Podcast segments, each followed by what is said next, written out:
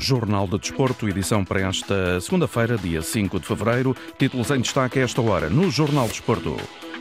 Sporting sai prejudicado com o adiamento da partida em Famalicão. Augusto Inácio diz que a situação só reforça o ânimo do rival Lisboeta. Benfica líder à condição, por isso Candeia que vai à frente ilumina duas vezes. Neste jornal, análise à recandidatura de Pinto da Costa e o apoio do treinador da equipa principal ao presidente CR39.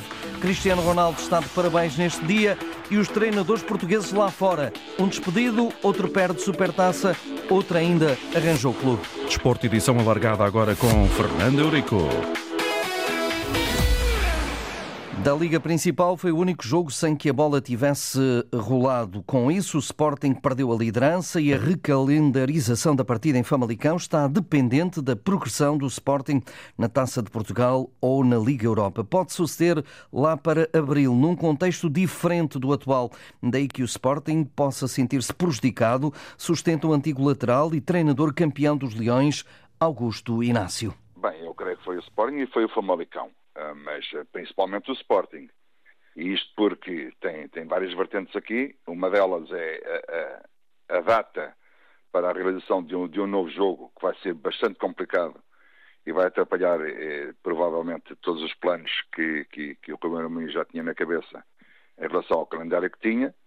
E, e, em segundo lugar, que também não deixa de ser muito importante, é, é a questão psicológica, pelo menos isso, de estar à frente do campeonato agora ao Benfica e não estar no Sporting, em caso de vitória do Sporting, como é evidente.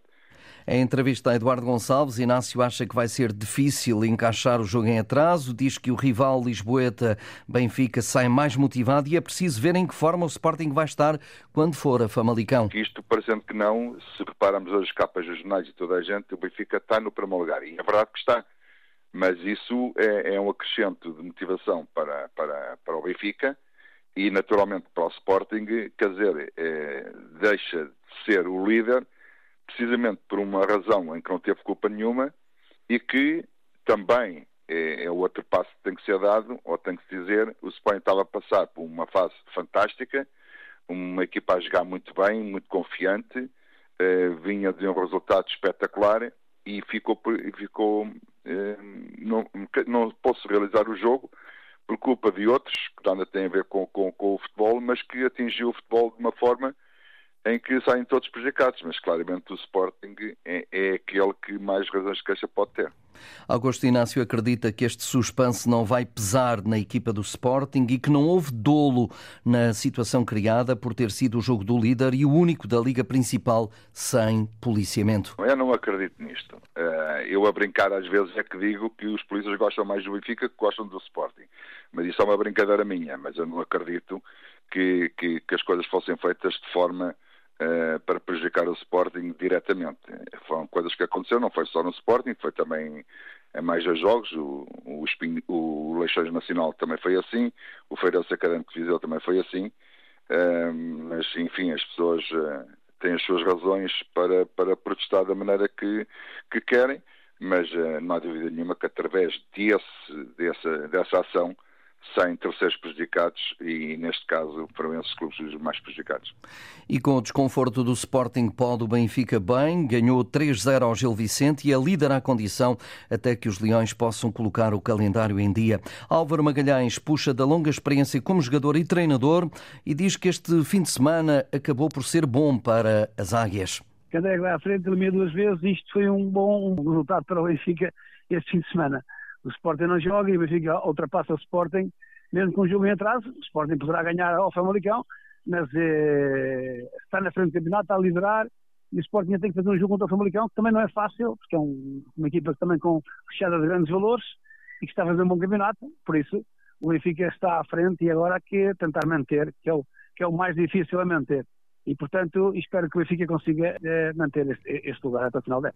Os encarnados ganharam tranquilamente porque estão melhores. Conta também um adversário que pratica até bom futebol, mas não há dúvida que o Benfica está, encontrou-se, está melhor. Eh, há mais opções também. Nessa segunda volta tem mais opções em lugares específicos, jogadores recuperados e o Benfica está em bom nível. E há um jogador em destaque, o brasileiro Artur Cabral. Está mais, mais solto, mais solto. É, está, mais, está muito melhor fisicamente isso para um avançado tem que estar em boa forma física, de forma a poder eh, contrariar os, os, defensores. E por isso eh, há, há, que, há, que, realçar esta situação, que o Artur Cabral está mais confiante, mais motivado e está a marcar gols que lhe dá realmente eh, cria mais motivação para o futuro. Álvaro Magalhães e a liderança condicional do Benfica, aqui escutado por José Carlos Lopes. Nuno Lobo, André Vilas Boas e Pinto da Costa. Três. São três os candidatos oficiais às eleições no Futebol Clube do Porto. O atual presidente oficializou ontem e garantiu ser o último mandato. Teve na plateia Sérgio Conceição, treinador da equipa principal de futebol. Abraçou, comoveu, deu um beijo na testa ao atual líder num sinal inequívoco de amizade, mas também de apoio ao atual presidente. Pinto da Costa frisou que Conceição não vai ser utilizado como arma eleitoral, mas não é esse o entendimento de Nuno Encarnação, sócio e comentador televisivo do Futebol Clube do Porto. Não me surpreende nada o apoio de Sérgio Conceição, é, porque aliás tinha conhecimento que Pinto da Costa faria tudo por tudo para que Sérgio Conceição desse um apoio público. Como também não me vai surpreender daqui até as eleições que Sérgio Conceição diga que só fica no Porto sobre a gestão de Jorge Pinto Costa. Por isso isto é o trunfo eleitoral eh, mais elevado que Pinto Costa tem na manga e tenho a certeza de que a seu tempo também irá sair. Encarnação não ficou surpreendido com a presença do treinador no Coliseu e vai mais longe, acha que até às eleições Sérgio vai dizer que só fica se Pinto da Costa ganhar nas urnas. O apoio ao presidente, esse era esperado. Estranho seria que um treinador que esteja há sete anos no clube não tivesse com o presidente que o contratou. E por isso, essa parte é que era a parte estranha. De resto, o Sérgio Conceição, como sócio, tem liberdade de tomar a opção que quiser. E tudo é possível, quer dizer, uma coisa é apoiar uma candidatura eh, numa fase eleitoral e outra coisa é, após essa fase eleitoral, se Sérgio Conceição não disser que só fica com Jorge Pinta Costa, dizer que, que pode abraçar o novo projeto do Porto se André Vilas Boas ganhar. Quer dizer, tudo é possível em futebol, tudo é possível na vida não há que dramatizar. A questão é esta: se a Conceição fica ou não fica se Jorge Nuno Pinto Costa perder as eleições? E essa é a questão que se vai colocar nos próximos tempos e acho que Sérgio Conceição vai responder a ela também.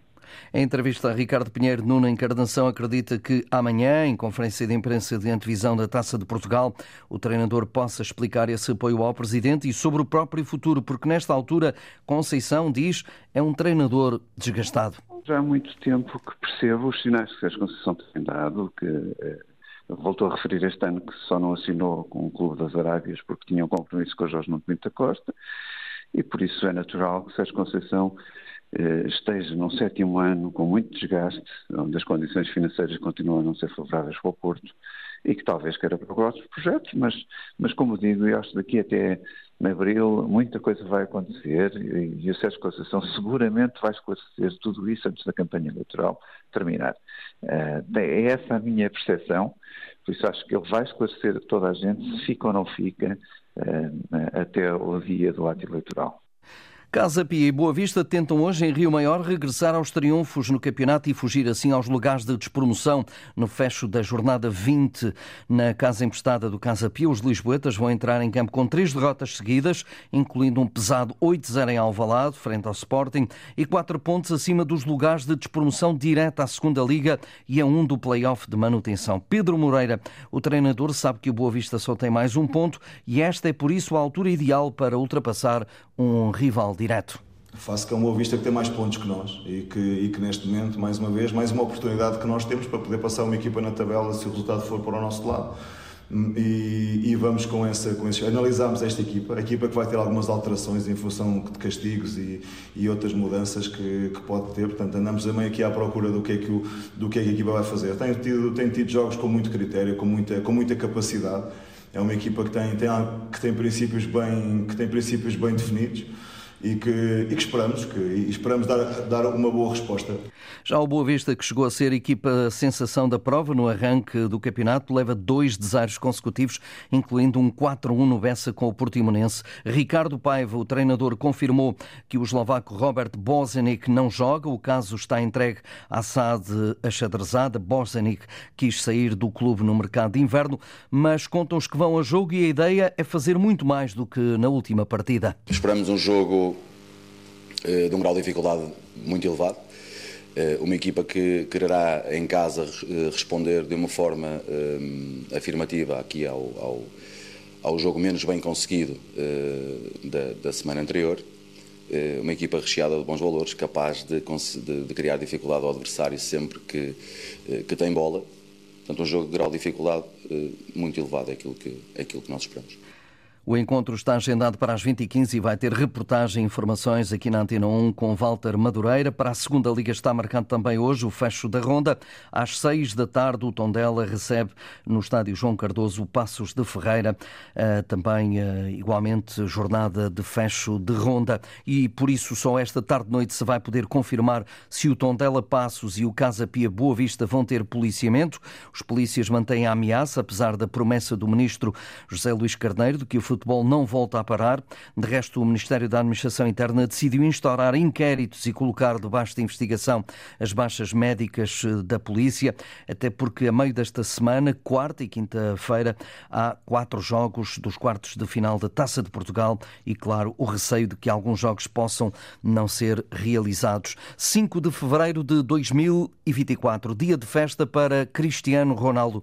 O capitão da seleção completa 39 anos e o dia é de celebração para um dos imortais do futebol. Mais que recordar os números e os recordes batidos, fica uma das frases mais impactantes de Cristiano numa das muitas cerimónias em que recebeu um prémio pelo desempenho em campo. É português, é pequeno, pensa pequeno, mas não. Ano após ano temos que partir pedra, seguir na luta, acreditar que somos os melhores, eu pelo menos acredito e digo sempre que sou o melhor, não há nenhum melhor que eu, podem dizer o que disserem, mas eu demonstro dentro de campo, por isso. Parabéns, CR39. O Palmeiras de Abel Ferreira perdeu nos penaltis com São Paulo a Supertaça Brasileira. O técnico português reconheceu que a equipa do Verdão necessita melhorar a questão dos penaltis, mas valorizou o facto desta ser a 14ª final desde que orienta o clube. São 14 finais, eu quero que as pessoas entendam isso, porque para chegar à final e perder é preciso lá chegar.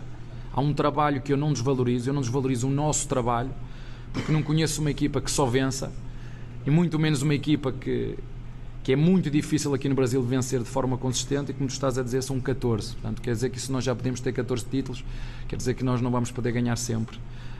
Um, agora que vamos competir eu acho que isso é imagem de marca desta equipa uma equipa competitiva, uma equipa que sabe lidar com todos os momentos do jogo de volta ao ativo está Vitor Pereira, mais um treinador português no cada vez mais lusitano campeonato da Arábia Saudita. Junta-se Jorge Jesus, Luís Casta e Pedro Emanuel. Vai treinar o Al-Shabaab, 11 do campeonato saudita. Assinou o contrato até final da época, numa altura em que o clube procura reforçar também o plantel. Contratou o croata Ivan Rakitic, de 35 anos. Representou nos últimos tempos o Sevilha da Primeira Liga Espanhola. Vitor Pereira foi bicampeão pelo Futebol Clube do Porto e, entre outros emblemas, mas treinou o Olympiacos, o Fenerbahçe e também Corinthians e Flamengo. Depois do afastamento precoce do Egito na Taça das Nações Africanas, Rui Vitória foi demitido do cargo de selecionador. A Federação de Futebol do Egito já nomeou Mohamed Youssef para assumir o cargo de forma interina, quando no Cairo a imprensa local está a avançar o nome de Carlos Queiroz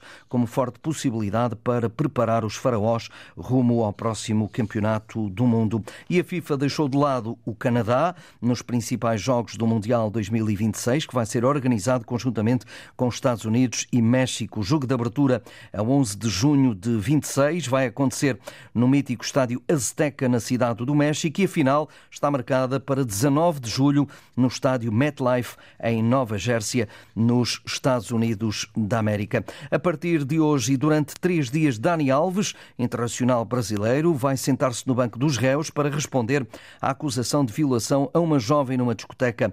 Poucas semanas após o sucedido, o jogador, agora de 40 anos, apresentou-se voluntariamente perante a justiça e foi detido preventivamente. Depois disso, foi dando cinco diferentes versões dos factos, o que pôs em causa a credibilidade em relação à da vítima, que desde o primeiro dia manteve sempre a mesma versão. E depois dos 4 a 1 anteontem em Matosinhos, a Seleção Nacional de Futsal faz hoje novo jogo com o Japão, de preparação para o próximo Campeonato do Mundo. O pivô Zikité garante que é mais um desafio cheio de dificuldades e vai servir para corrigir aquilo que Portugal fez menos bem na quadra. O Japão que, que nós analisamos e que vimos durante esta semana de, de preparação foi muito idêntico ao Japão que, que assistimos no, no jogo com, com, com grande intensidade, com dinâmica nas suas movimentações, sabem muito bem o que fazem e nós temos de estar ligados a 100% para, para combater, digamos, estas armas deles. Penso que estamos a trabalhar para ir muito em contra o que fizemos